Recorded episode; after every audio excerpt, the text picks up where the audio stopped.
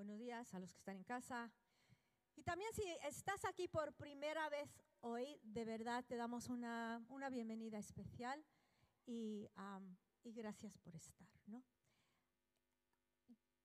Hemos hablado de muchas cosas, han habido muchos anuncios, pero ahora es tiempo de centrarnos en la palabra y seguramente viniste esta mañana pues cargado o cargada con, con cosas que, porque vivimos en este mundo, así que ¿por qué no vamos a enfocar nuestro corazón en Dios, en su palabra esta mañana. Vamos a orar. Y si tú has venido, tienes muchas cosas ahí en la cabeza dando vueltas, vamos a pedirle a Dios que te dé tranquilidad y paz y podamos recibir de Él en esta mañana. ¿Vale? Señor, venimos a ti. Te damos gracias porque tú eres grande, porque nuestras vidas están ancladas en ti y pedimos que nos hables en esta mañana.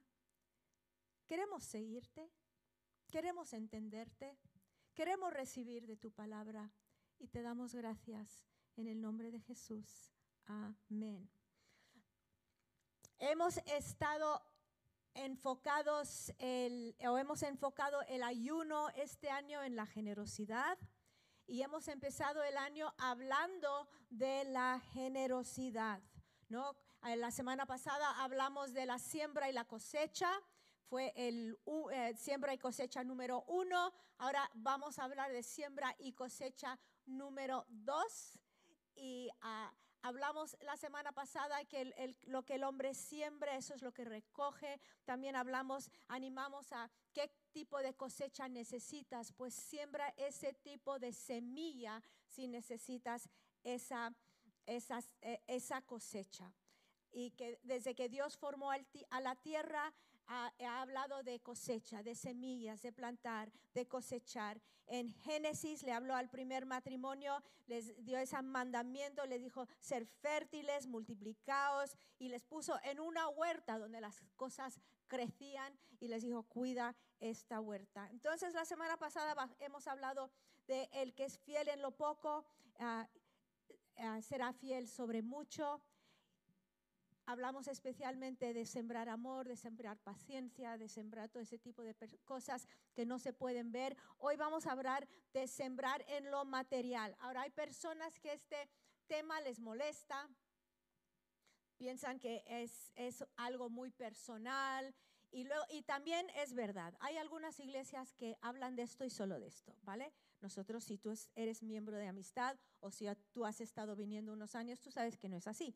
Ah, pero sí lo tocamos de vez en cuando porque Jesús lo habló mucho. Más de la mitad de las parábolas de Cristo tienen que ver o con la avaricia o con la, con, con el mal, la mala inversión o, sí, la avaricia sobre todo, ¿no? Entonces tiene que ver mucho con lo material.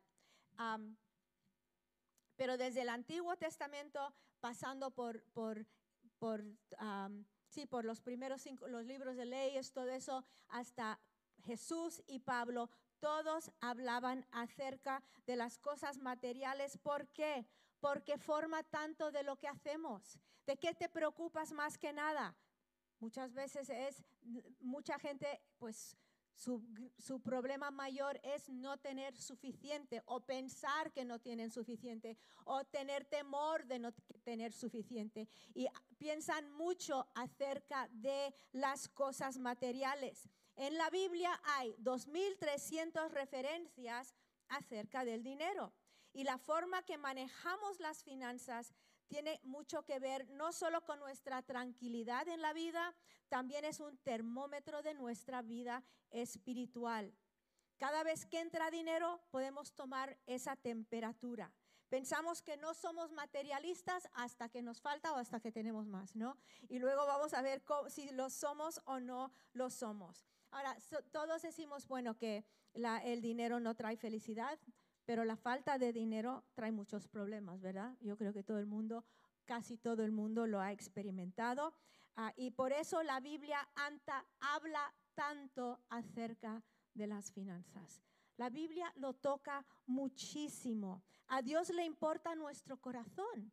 A Dios le importa lo que te preocupa. Le importa profundamente lo que te, lo que te preocupa, lo que te lo que llena tu cabeza, sabes, no me acuerdo la cifra, lo leí, lo leí la semana pasada, pero no me acuerdo eh, la cantidad de divorcios que son a causa del dinero. ¿Por qué? Porque la gente maneja el dinero de diferentes formas. Tú tienes algunas prioridades, otras personas tienen otras y es una causa de mucha tensión. Y Dios nos ama tanto que habla mucho acerca de lo que más nos preocupa, aunque digas que no, ¿vale?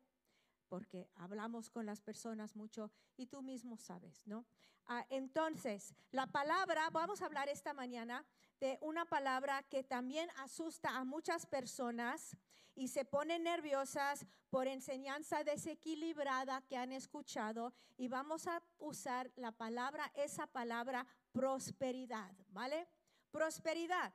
¿Han escuchado mensajes que han puesto el énfasis en la riqueza o en el derroche, ¿no? Donde han ah, usado esta palabra, donde compras realmente el favor de Dios o compras la sanidad y todas esas cosas que son ah, equivocadas, que son falsas, que son engañosas, han hecho que muchas personas vayan al otro extremo y dicen, no, no, yo, yo no creo que Dios quiere ah, prosperarnos, yo no creo que Dios quiere darnos nada, ¿vale?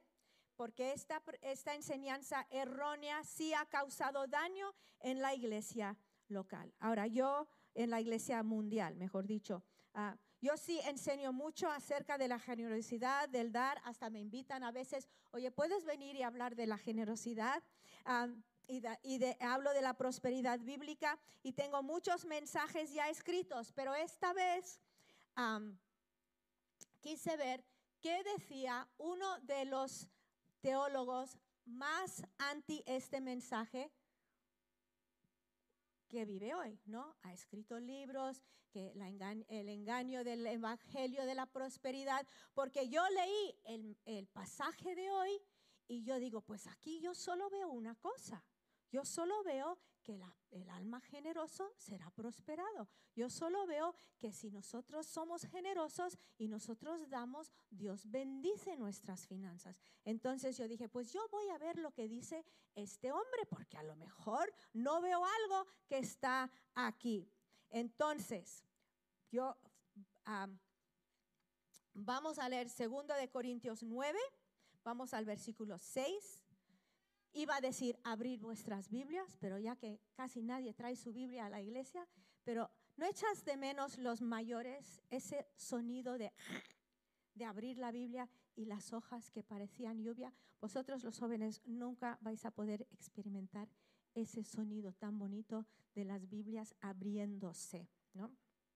Bueno, entonces yo leí, a leí a este señor, este hombre, este pastor, leí lo que él había escrito recientemente y lo primero que me sorprendió fue el título que él puso sobre este capítulo. ¿Qué título puso él? Puso El camino a la prosperidad. Dije, ah, entonces no es una mala palabra. Prosperidad. Vamos a 2 de Corintios 9, 6 al 15. Es un poco largo, mantén tu, concentración, por favor. Dice, está hablando Pablo, está escribiendo a la iglesia de Corinto y dice, pero esto digo, el que siembra escasamente, escasamente también segará. Y el que siembra abundantemente, abundantemente también segará. Que cada uno dé como propuso en su corazón, no de mala gana ni por obligación, porque Dios ama al dador alegre. Y Dios puede hacer que toda gracia abunde para vosotros, a fin de que teniendo siempre todo lo suficiente en todas las cosas, abundéis para toda buena obra, como está escrito. Él esparció, dio a los pobres, su justicia permanece para siempre.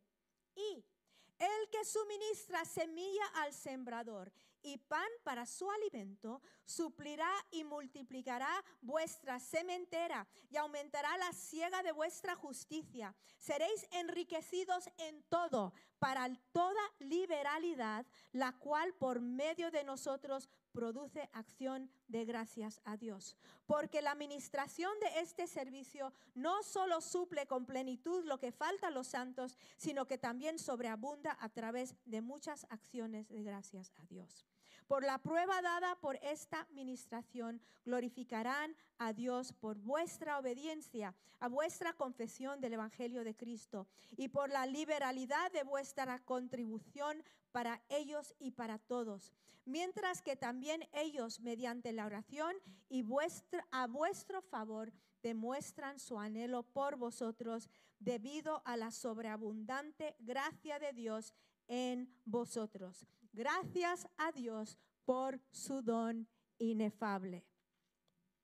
Y ahora voy a citar al pastor que dice, el mundo te dirá que si quieres prosperidad, debes guardar todo, almacenarlo todo, ahorrarlo todo, invertirlo todo. Así es como asegurarte tu prosperidad futura. Pero Dios tiene un plan diferente. Cuando hablas de la prosperidad en los términos de Dios, es lo opuesto que sugiere el mundo. Y Dios sí tiene un plan para tu futuro financiero. De verdad que lo tiene. No ignoramos la importancia de trabajar duro, ni ahorrar, ni estudiar, ni inversiones inteligentes. Pero sí rechaza, rechaza acumular y acaparar.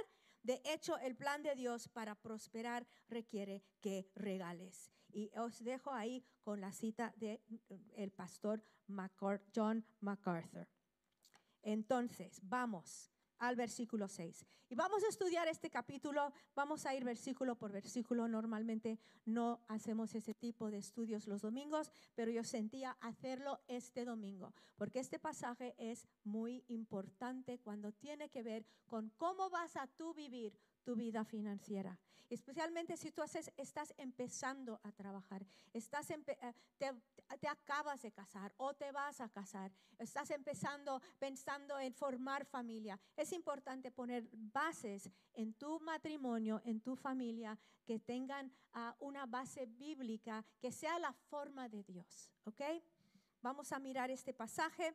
Vamos a empezar con el versículo 6. Y yo creo que este mensaje nos va a retar a todos esta mañana. Dice, pero os digo, el que siembra escasamente, escasamente también segará. Y el que siembra abundantemente, abundantemente también segará. Ahora, es obvio, ¿no? Si un agricultor siembra poco, lo hablamos la semana pasada, recoge poco y viceversa. Si siembra mucho, mucho, pues recoge más. Pablo aquí está motivando a los corintios a dar. Dice que si das, Dios lo repone.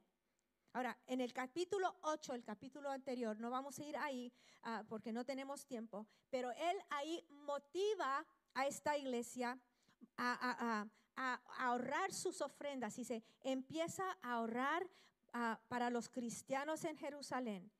Y él les dio el ejemplo de los macedonios. Dijo, mira, los de Macedonia que son súper pobres, han dado más allá de lo que ellos tenían. Así que yo animo, os animo, Corintios, a ahorrar para poder suplir la necesidad. Y ahora Él los motivó, ¿no? Con, con el ejemplo de los macedonios y ahora los va a motivar con enseñándoles lo que el beneficio de dar. Y nosotros también debemos ser motivados por otros, por la exhortación de otros y también por los beneficios. Hay personas que sus vidas de dar a mí me, me, retan, ¿no? Digo, wow, ¿cómo viven ellos con el corazón abierto, con las manos abiertas? Entonces, aquí, ¿qué dice? Dice, el que siembra poco, recoge poco. El que siembra mucho, recoge más. La cosecha es en proporción a la siembra. Cuando retienes con temor, renuncias la ganancia. Quizá te parece que Dios está manipulándonos, ¿no? Diciendo, si tú das, te doy, si no. Pero vamos a ver a través de este pasaje que no nos está manipulando ni está apelando a nuestra avaricia de querer tener ni nuestro interés. Simplemente nos explica la Q de la cuestión. Es así es como funciona. Así es como va la cosa. Y qué precioso del Señor mostrarnos esto, ¿no? que hay cosecha. No es un saco roto, no tenemos saco roto, hay mucha recompensa en la palabra de Dios. Ah, pero muchos no lo entienden, ¿no? Quizá te preguntas, ¿qué tal si te, porque luego dices, ah, Dios también te da cosas que no puedes comprar, ¿no? Entonces dices, ¿y qué tal si yo le doy a Dios todo mi dinero y Él me recompensa con cosas espirituales que no pagan el alquiler, ¿no? No puedo ir a, la casera y dije, mira, yo tengo paz interior y te la doy y con esto pago, ¿no? Entonces la gente se pone nerviosa y dice, a ver, si yo doy, ¿es verdad que Dios me va a recompensar? Vamos a ver lo que dice la palabra de Dios. Ah, ¿qué, ¿Qué son los beneficios de nuestro sacrificio que se cosechan? Versículo 7 que cada uno dé como propuso en su corazón, no de mala gana ni por obligación, porque Dios ama al dador alegre. No por obligación, no porque te manipulan, sino de como tú propones en tu corazón. ¿Por qué? Porque Dios ama a alguien que da de verdad, que da con alegría, que da porque quiere, que da porque ve la necesidad. Eso es, ah, dice que Dios ama a esa persona. Esto conmueve su corazón. Es como que le atrae, atrae su, su atención. No das por manipulación, no das por obligación, Solo hay una forma de dar y eso es con alegría. Ahora, mi padre siempre dice que, bueno, Dios también recibe una ofrenda de un malhumorado, ¿eh?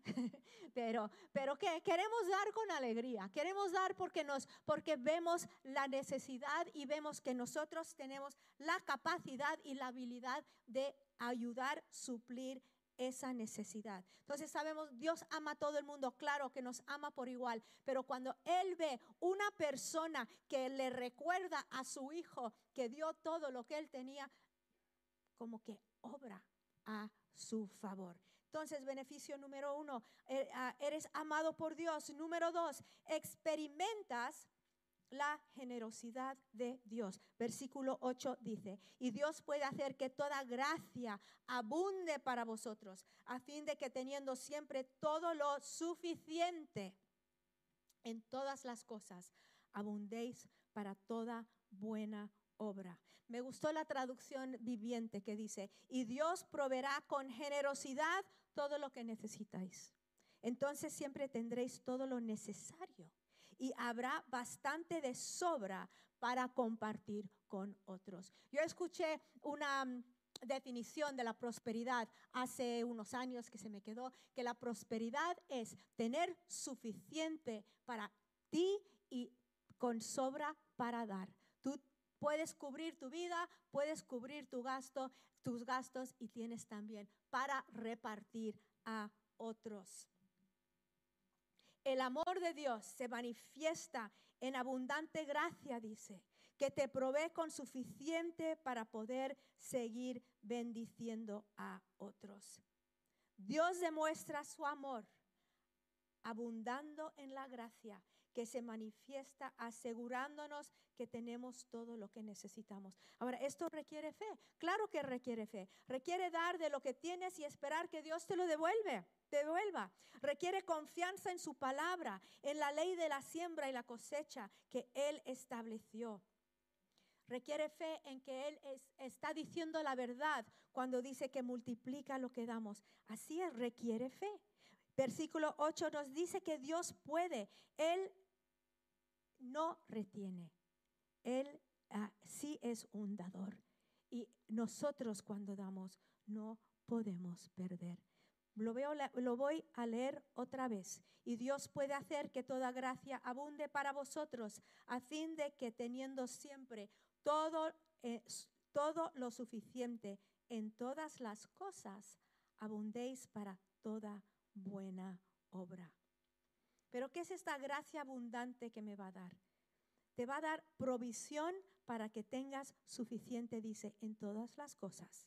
Ahora, Pablo está hablando aquí de cosas materiales. No puedes decir que no está hablando de cosas materiales, es obvio aquí. Está hablando de una ofrenda, está hablando de necesidades suplidas, ah, está hablando de abundancia material. Eh, ¿Por qué? ¿Y por qué sabemos que él está hablando de una cosecha material? Porque la cosecha tiene que ser la misma, de la misma naturaleza que la siembra. ¿Os acordáis la semana pasada? Dijimos que si sombras siembras pepinos, pepinos segarás, ¿no? No vas a ir por fresas. Entonces es lo mismo, de lo que tú das, Dios te devuelve. Para algunos esto les pone nervioso, ¿no? Quieren que todo tenga que ver con paz interior. Hay los super espirituales, ¿no? Ay, Rebeca, no hables de dinero, que Dios es mucho más que eso. Y yo sé que Dios es más que eso, ¿vale? Yo lo sé, no me lo tienes que decir. Pero, pero, pero, Dios habla mucho de esto porque, ¿qué es lo que acabo de decir hace rato? Nos quita la paz, nos preocupa, no queremos vivir en la calle, no queremos que nuestros hijos no puedan ir al colegio, no queremos no suplir, no queremos no ayudar, no queremos. Entonces, por eso Dios está hablando tanto de esto, ¿no? y, pero Pablo está hablando de necesidades físicas, una ofrenda de dinero. Este pasaje tiene que ver con una ofrenda, ¿vale? Que suplió una gran necesidad física. Y te dice que si siembras cierta semilla, cosechas cierta semilla. Ahora, te da en abundancia para qué dice, para que abundes en buenas obras. Él te da todo lo que necesitas para que tu corazón generoso pueda hacer todo lo que quiere hacer. ¿No te gustaría arreglar los problemas de alguien? ¿No te gustaría ah, poder decir, mira, e, e, esta persona lo está pasando mal, yo, yo voy a arreglar su vida? Claro que sí. Dice, tu corazón generoso, para que tengas todo lo que necesitas tener para hacer lo que quieras hacer. Dice, ah, mostrar, mostrar tu generosidad. Ah, perdón. Mostraste tu generosidad en dar. Ahora Dios te da más. Sembraste con alegría. Dios sabe que puede confiar en ti. Esta es paráfrasis de Santa Rebeca. Dios puede confiar en ti.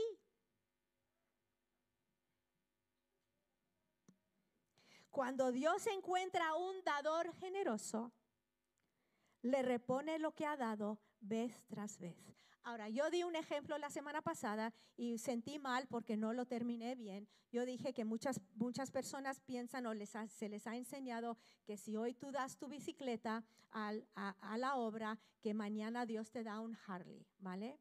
Y que luego la gente ha hecho eso y no ha ocurrido y se han desilusionado pero lo dejé ahí. Ahora yo te voy, a terminarlo. Si tú das tu bicicleta, y luego dije, andarás en metro, no sé qué dije. No, pero si tú das tu bicicleta a la obra de Dios, a uno que lo necesita más que tú, Dios te va a devolver tu regalo.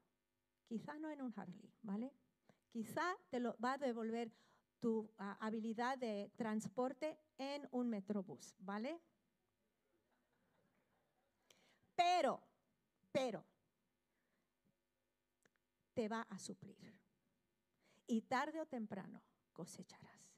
¿Recordáis el versículo de la semana pasada? No, no, te desalientes, no te canses, no desmayes en hacer el bien, porque tarde o temprano esa cosecha va a volver a ti y lo creo con todo mi corazón. Lo he visto en mi propia vida, lo he visto en las vidas de las personas que están aquí alrededor. Y yo me estaba acordando de un, de un ejemplo que tuvimos en esta misma iglesia hace ya como 10, 12, 15 años, no me acuerdo. Había una chica rumana que estaba pues viviendo en Madrid, estaba aquí un par de años y luego, se, luego volvió a su país. Y estábamos levantando fondos para algo, no me acuerdo qué, y esta chica, ahora yo estoy dando un ejemplo de esta iglesia, ¿vale? No estoy dando un ejemplo de alguien que nadie conoce, estoy dando de un ejemplo de aquí. Entonces, esta chica ah, había estado ahorrando dinero para comprarse unas botas. Ella ya había visto las botas que quería en el escaparate. Todas nosotras sabemos cómo es eso, ¿no? Ya ves, lo piensas. Entonces, ella ya los había escogido. Y ella decidió dar ese dinero para lo que estábamos haciendo y no me acuerdo lo que era, ¿vale? Porque eso no era importante, lo importante es lo que pasó. Ella dio ese dinero. Ahora, un par de días después, No, no voy a decir al día siguiente porque no me acuerdo, pero era en esa misma semana y si me estoy equivocando después alguien me puede corregir de la historia. Yo sé que José Carlos lo conoce muy bien, Isabel. Ella estaba en la parada de autobús y pues como era la misma parada, la misma, pues ya empezaba ella a conocer un poco las personas ahí. Y una mujer vino a ella y le dijo, mira, vi estas botas y te las he comprado. Y los abrió y eran las mismas botas que ella había regalado. ¿Vale? Y aplaudimos por eso, claro que sí. Pero si no le hubieran vuelto las botas, ella dio con alegría. ¿Me explico? Entonces, que no damos para recibir, pero cuando damos recibimos, porque está en la palabra de Dios, porque así es la ley de la siembra y la cosecha. Voy a seguir aquí, dice, a ver, cuando Dios encuentra un dador generoso, le repone lo que ha dado vez tras vez. Sabe que va a ser sus manos y sus pies en un mundo necesitado. Sabe que va a ayudar al, niño de Navidad, a padrinar un niño en Compassion o World Vision, ayudar a Rami construir el colegio en Camboya, proveer para que Mao y equipo puedan abrir la casa de oración en Pérgamo. Parece que Dios mira del cielo y dice, a ver, en este puedo confiar en es, a este le puedo dar. Puedo, en este confío finanzas y le voy a dar en abundancia. Al cristiano que no ha dedicado su vida a acumular cosas, que no ha dedicado su vida a tener temor al futuro, sino a suplir las necesidades de otros, recibe la confianza de Dios. Si tú uh, si te toca mucho dinero, no sé, se muere el tío rico que no conocías y te deja. ¿Qué harías con ese dinero? Depende de cómo vives hoy. Depende de lo que haces con lo que no tienes, de lo poco que tienes, lo que vas a hacer cuando tienes mucho. Te lo digo, si tú estás aquí diciendo, cuando yo tenga, yo voy a ser generoso, pero ahora no puedo. No, tú puedes con lo que tienes. Puedes con lo que tienes.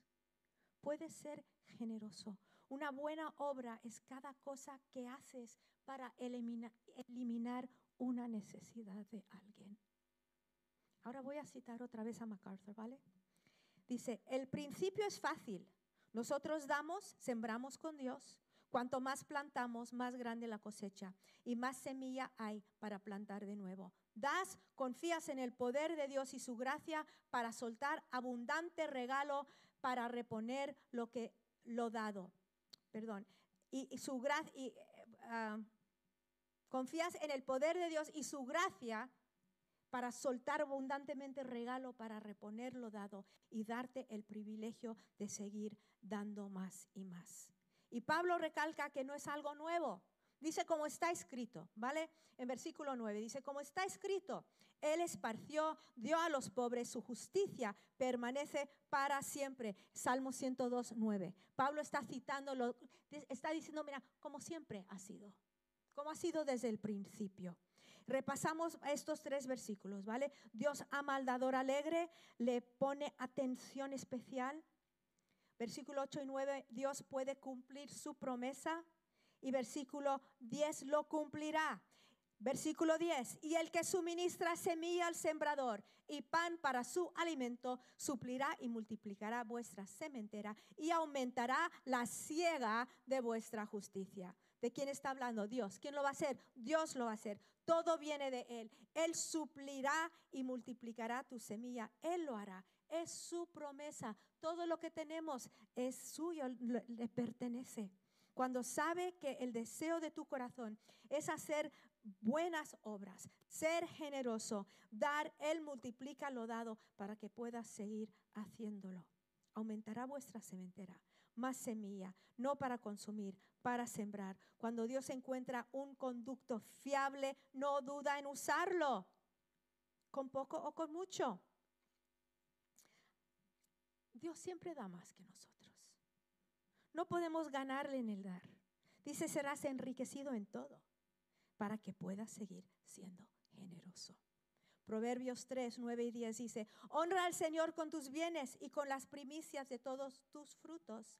Entonces tus graneros se llenarán con abundancia, tus lagares rebosarán de mosto. ¿Qué dice? Honra al Señor con tus bienes y con las primicias de todos tus frutos. No le des a Dios lo que te sobra, no le des a Dios lo que, lo que ya no necesitas, no le des a Dios lo que, ah, bueno, a lo mejor no. no. Dice, dale a Dios de tus primicias, de lo que tienes al principio del mes, porque sabes que al final del mes a veces no hay, pero damos de lo que Él nos da, no de lo que nos sobra, sino de lo primero que entra. Entonces, beneficio número tres es cuanto más personas son tocadas por tu generosidad, mejor entienden la bondad de Dios y le dan gracias a Él. Dios es honrado y alabado. Versículo 11. Seréis enriquecidos en todo para, para toda liberalidad, la cual por medio de nosotros produce acción de gracias a Dios. Ahora, cuando aquí dice no, el cual por medio de nosotros, ¿de quién está hablando Pablo? Está hablando del mismo y de, Tito y los que estaban administrando o llevando esa ofrenda. Cuando llevamos, cuando llevemos esta ofrenda a los santos en Israel, está diciendo Pablo, van a dar gracias a Dios, van a exaltarle y van a alabarle cuando vean que sus necesidades han sido suplidas y que realmente le importan a Dios. Ahora voy a, voy a leer un versículo del capítulo 8 para dar un poquito de contexto a esta ofrenda. Dice, ahora hermanos, os damos a conocer la gracia de Dios que ha sido dada en las iglesias de Macedonia, pues en medio de una gran prueba de aflicción abundó su gozo y su profunda, y su profunda pobreza sobreabundó en la riqueza de su liberalidad.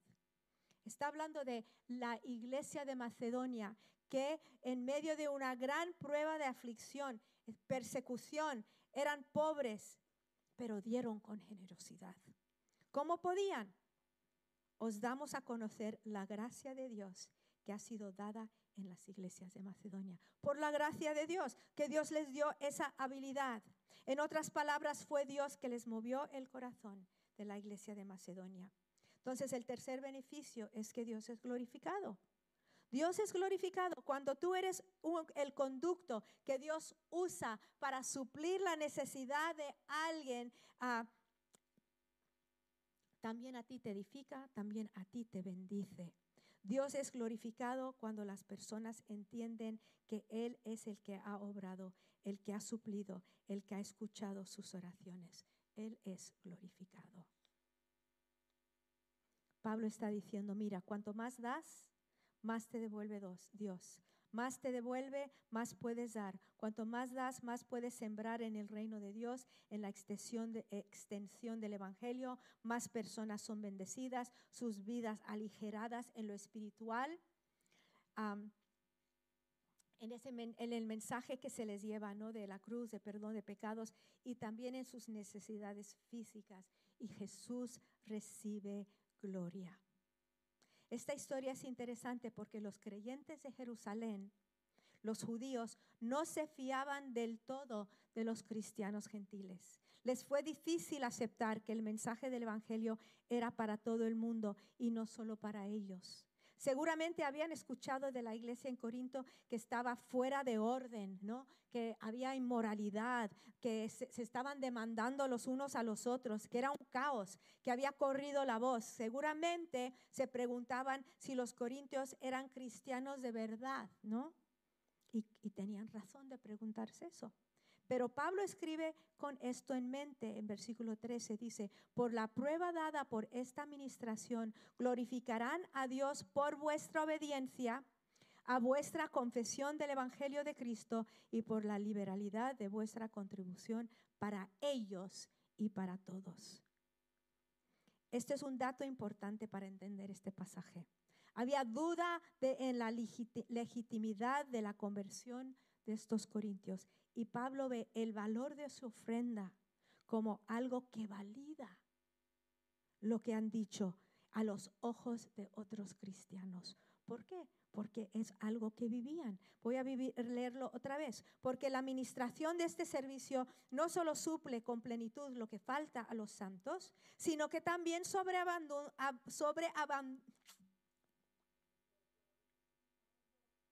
sobreabunda a través de muchas acciones de gracias a Dios por la prueba dada que esta administración glorificarán a Dios por vuestra obediencia a vuestra confesión del Evangelio de Cristo y por la liberalidad de vuestra contribución para ellos y para todos. Mientras que ellos también, mediante la oración a vuestro favor, demuestran su anhelo por vosotros debido a la sobreabundante gracia de Dios en vosotros. No solo estáis supliendo necesidades, estás levantando a Cristo, les está diciendo. Estás dando evidencia de vuestra salvación, que ha calado el mensaje. Porque sabemos que si el mensaje ha llegado a la cartera, ha llegado a tu corazón, ¿no? Es verdad. Y habéis hecho amigos, dice, anhelan conocerte. Ahora, la necesidad en Jerusalén era grande. Había miles de cristianos, de creyentes en Jerusalén. Un gran, de, un gran porcentaje de ellos eran pobres. La persecución había afectado sus trabajos. Estaban en gran necesidad de dinero, comida, cobija, techo. Para que diga, suple con plenitud lo que falta a los santos. Quiere decir que la ofrenda que mandaron fue espectacular. No había llegado la persecución a Corinto, tenían medios, pero más que medios tenían disponibilidad y ganas de alimentar y cobijar a sus hermanos en Jerusalén. Algunos lo tienen y no lo sueltan, pero no estos. Estos tenían esa alegría de ayudar a sus hermanos en Jerusalén. En, el capítulo anterior, 8.20, eh, Pablo llamó la ofrenda generosa. Habían estado dando y seguían ahorrando durante un año para que se lo llevaran. No, no había visum, tenían que esperar y llevárselo. Los que recibieron la ofrenda tenían mucha necesidad y la sorpresa de la cantidad de que suplió todo hizo que dieran gracias a Dios porque Dios había contestado. No solo contestó, contestó en abundancia. Y ellos que glorificaron a Dios. ¿Y qué más dijeron? Oye, estos corintios a lo mejor son cristianos de verdad, ¿no? Claro que sí. Dios escuchó y Dios contestó por medio de corazones dispuestos a ser usados por Él. Versículo 13.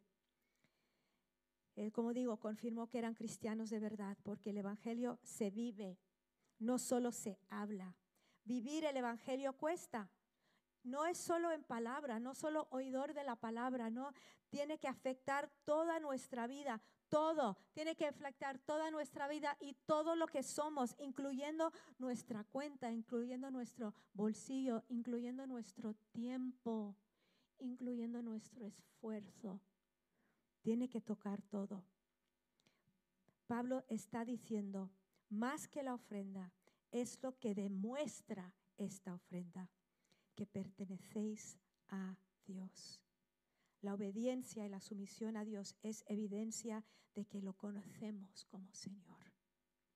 No tiene sentido confesarle como Señor, pero seguir la vida como cualquier madrileño a pie. Tiene que afectar nuestra forma de vivir. Tiene que afectar nuestra forma de pensar tiene que afectar nuestra forma de actuar. Si el Evangelio no nos cambia, no nos ha llegado. El Evangelio transforma todo en nuestra vida. Mientras que también ellos, beneficio 4, las relaciones humanas entre los hermanos aumentan mientras que también ellos, mediante la oración a vuestro favor, demuestran su anhelo por vosotros debido a la abundante, sobreabundante gracia de Dios en vosotros. La ofrenda creó un vínculo de amistad. Está diciendo que, reconocer, que reconocen la obra de Dios en ellos y que les encantaría tener comunión con ellos. Les gustaría ser amigos. No sé si te ha pasado a ti, no sé si tú has dado ofrenda a Camboya, ¿no? Pero cuando yo veo a esa gente ahí haciendo el, eh, construyendo ese colegio y veo a Smile, digo, ay, mira Smile, qué precioso. No lo conozco de nada, ¿no? Pero siento un vínculo. Siento un vínculo. ¿Por qué? Porque dado, he invertido, he sembrado en ese ministerio. Entonces, vamos, estamos repasando. Repaso, Dios te ama y te pone atención especial. Le has llamado la atención por la alegría que tienes cuando das. Te responde con generosidad. Él recibe gloria. Los que disfrutan de su generosidad entienden más de cómo es Dios y crea lazos de amor. Y luego él termina este pasaje diciendo, gracias a Dios por su don inefable. Ahora tú dices que tiene esto que ver con todo lo que ha estado escribiendo. Tiene todo que ver. Jesús es nuestro ejemplo de siembra y cosecha. Él mismo dijo, en verdad, en verdad os digo, que si el grano de trigo no cae en tierra y muere, se queda solo, pero si muere, produce mucho fruto. Jesús sembró su vida y recibió una cosecha. Dios sembró su Hijo en una tumba y recibió la humanidad redimida. ¿Sabes que tú y yo somos cosecha de Jesús? Él sembró su vida y recibió una cosecha y nosotros somos parte de esa cosecha. Y somos como Dios cuando damos voluntariamente, con sacrificio, con gozo. Así es como Dios dio. Jesús dio por el gozo puesto delante de él, dice en Hebreos, sufrió la cruz. Por el gozo puesto delante de él. Y así dio. Entonces, un dador, beneficio número cinco, un dador se parece a Dios. Y ese es el camino a la prosperidad. ¿Cómo va a ser tu cosecha? ¿Cómo va a ser mi cosecha? Amor de Dios, generosidad de parte de Dios, gratitud y alabanza a Dios en todas partes y amigos y semejanza, semejanza a Dios. Vamos a terminar con ánimos de la semana pasada. Dice, no nos cansemos pues de hacer bien, porque a su tiempo segaremos si no desmayamos. Quizá no has visto la cosecha. Quizás has sembrado y sembrado y sembrado. Tú dices, es que doy hasta de lo que no tengo y yo no veo la cosecha. Dice la palabra, no te canses, pues, porque a su tiempo segarás si no desmayas. ¿No has visto la cosecha? La verás. Parece que has tenido desengaños, atrases económicos en los últimos años. Parece que no puedes salir del pozo. No te canses. En su, en su tiempo, a su tiempo, segarás. Vamos a poner este mensaje en las manos del Señor. Dios se ha hablado en esta mañana. ¿No, está, ¿No es rica la palabra de Dios? Cómo Dios toca las áreas más importantes de nuestras vidas, porque Él es un Dios personal. Y si tú estás aquí en esta mañana y Dios está lejos, Dios te está diciendo, yo soy un Dios personal. Yo quiero que me conozcas. ¿Sabes que el cristianismo es la única religión donde tú tienes una relación con Dios? De padre-hijo, hermano mayor, hermano, amigo. Y Él te invita en esta mañana a conocerle. ¿Cómo lo haces? Simplemente abriendo la puerta, dándole la bienvenida, arrepintiéndote. A lo mejor estás aquí y tienes tanta lucha con incredulidad. Señor, pedimos por estas personas que desean creer pero que les cuesta, que tengan una revelación del amor de Dios en esta mañana que tengan una revelación del amor de Dios. Vamos a ponernos de pie. Dan, si quieres venir. Y vamos a terminar alabándole con todo lo que somos, todo lo que tenemos y que esta semana sea una semana de generosidad, ¿vale?